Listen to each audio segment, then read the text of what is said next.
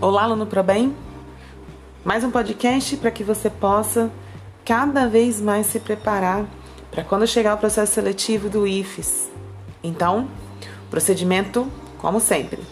Vai lá na sala virtual, pega o conteúdo que está lá disponibilizado para você e acompanha junto com o podcast. Bom estudo, boa aula, te vejo no IFES.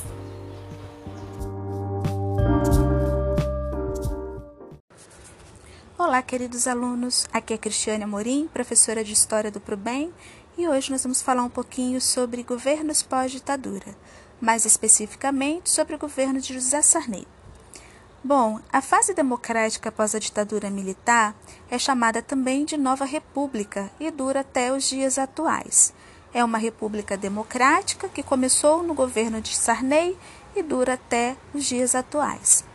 O primeiro presidente desse período, José Sarney, era vice de Tancredo Neves e assumiu após a sua morte.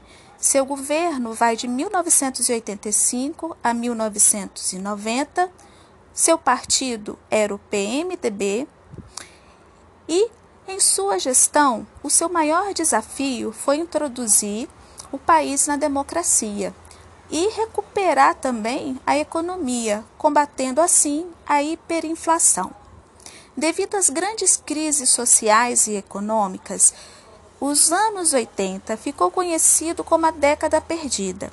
Surgem nesse contexto vários movimentos jovens e artísticos que protestaram principalmente contra as desigualdades sociais.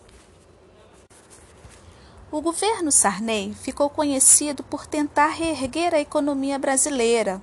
Uma forma que ele encontrou para isso foi lançar diversos planos econômicos. O Plano Cruzado foi o principal deles. Este plano foi uma tentativa de estabilizar a economia brasileira através da criação de uma nova moeda, o cruzado. A moeda vigente no país, naquele momento, era o cruzeiro. O objetivo desse plano era valorizar e fortalecer a moeda brasileira para evitar a inflação. Houve, assim, nesse período, nessa tentativa de evitar a inflação, um congelamento nos preços dos produtos, e isso acabou gerando uma grande insatisfação, principalmente no setor industrial. Dentro do Plano Cruzado, uma estratégia utilizada para o controle da temida inflação era os chamados fiscais do Sarney, um incentivo para que todos pudessem controlar os preços dos produtos nas prateleiras dos mercados, fazendo denúncias ao governo, no caso de aumentos abusivos. Também criou o gatilho, gatilho salarial, que aumentava o salário conforme o aumento da inflação. Além da economia, a CLT também foi modificada com a criação do seguro-desemprego. Sabendo que não estava conseguindo segurar a inflação, em 1989, Sarney lançou o Plano Verão, que foi a troca do cruzado pelo cruzado novo. Mesmo com todos esses planos, o governo Sarney entrou para a história como governo afundado em crises econômicas. No cenário internacional, a situação do Brasil se complicou ainda mais com a moratória, que foi o pagamento da dívida externa, sem o, valor, sem o valor referente aos juros.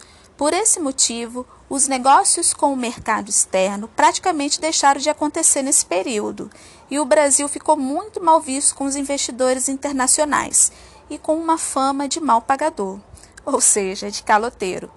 Em 1988, ocorreu então a primeira Constituição brasileira após a ditadura militar. Ela ficou conhecida como a Constituição Cidadã e recebeu esse nome por ter sido criada após serem ouvidos diversos setores da sociedade.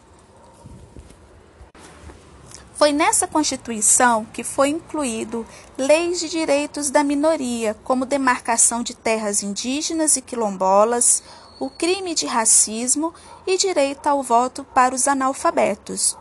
Bom, o governo Sarney termina em 1990 com a eleição de Fernando Collor de Mello, presidente da nova República, que nós estudaremos em seguida na nossa próxima próxima audioaula.